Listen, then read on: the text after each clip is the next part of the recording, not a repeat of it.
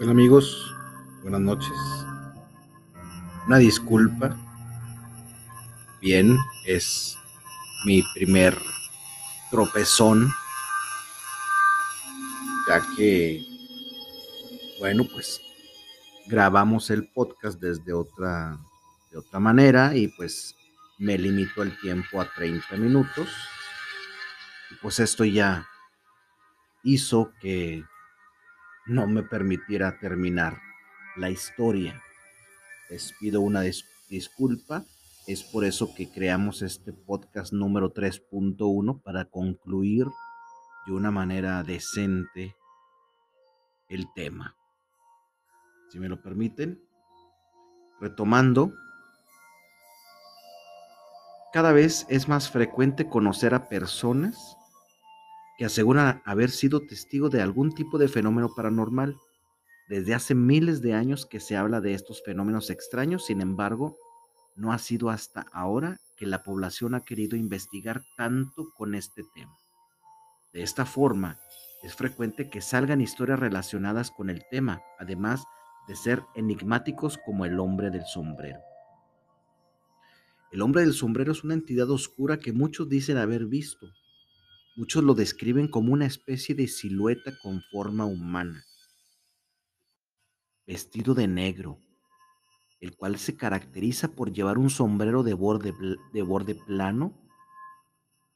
Se dice que este sirvió de inspiración al director Wes Craven a la hora de crear a Freddy Krueger, ya que él mismo dice haberlo visto cuando era niño.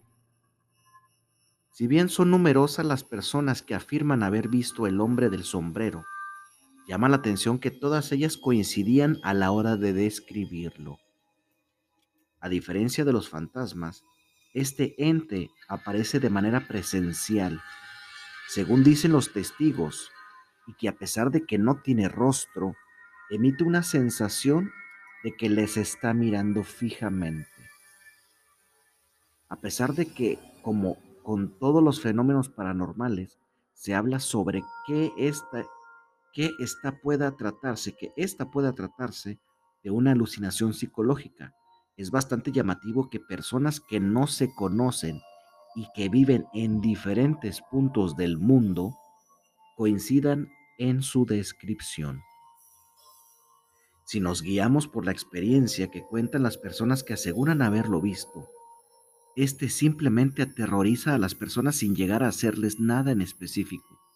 Igualmente, existen personas que aseguran que pudieron haberlo escuchado, como una mujer llamada Rebeca, que asegura que en 1978 el hombre del sombrero apareció por la noche en su habitación y le dijo, esta es tu última oportunidad.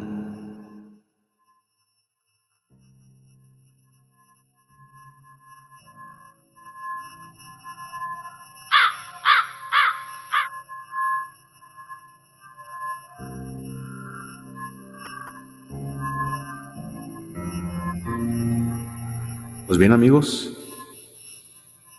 ahora sí, de una manera decente, y siendo la 1.42 de la mañana,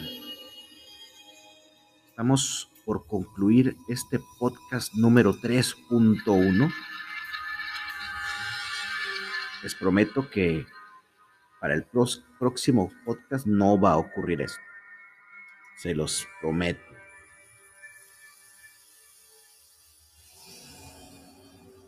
Esta historia se me hace muy particular, como lo puede ser, por ejemplo, las personas que han visto al Mothman o el hombre polilla, gente que han visto, por ejemplo, eh, alguna mujer de blanco, a la llorona, sin embargo, las descripciones pueden ser muy similares a pesar de no estar en lugares cercanos ni tener alguien en común. Así como la historia que nos platicó Shane Jones en el podcast número uno es una historia increíble que bien no la puede contar fácilmente porque la gente lo va a etiquetar inmediatamente. No es algo que se pueda platicar abiertamente en público. Imagínate a estas personas de San Nicolás que vieron en su patio a una persona que pudiera ser la famosa leyenda del hombre del sombrero, que pareciera que esto es exclusivo de Estados Unidos. Sin embargo, hay dos personas que aseguran haberlo visto. Si recuerdan, en el podcast pasado leímos unos pequeños pasos para poder dar eh, la posibilidad de que sea una situación paranormal. Y este punto al que me refiero es el de que haya testigos. En este caso son dos testigos de este fenómeno.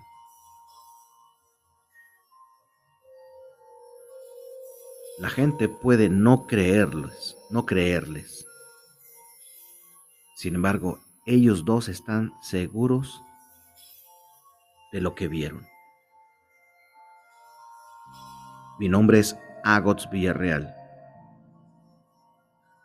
Y yo tengo miedo.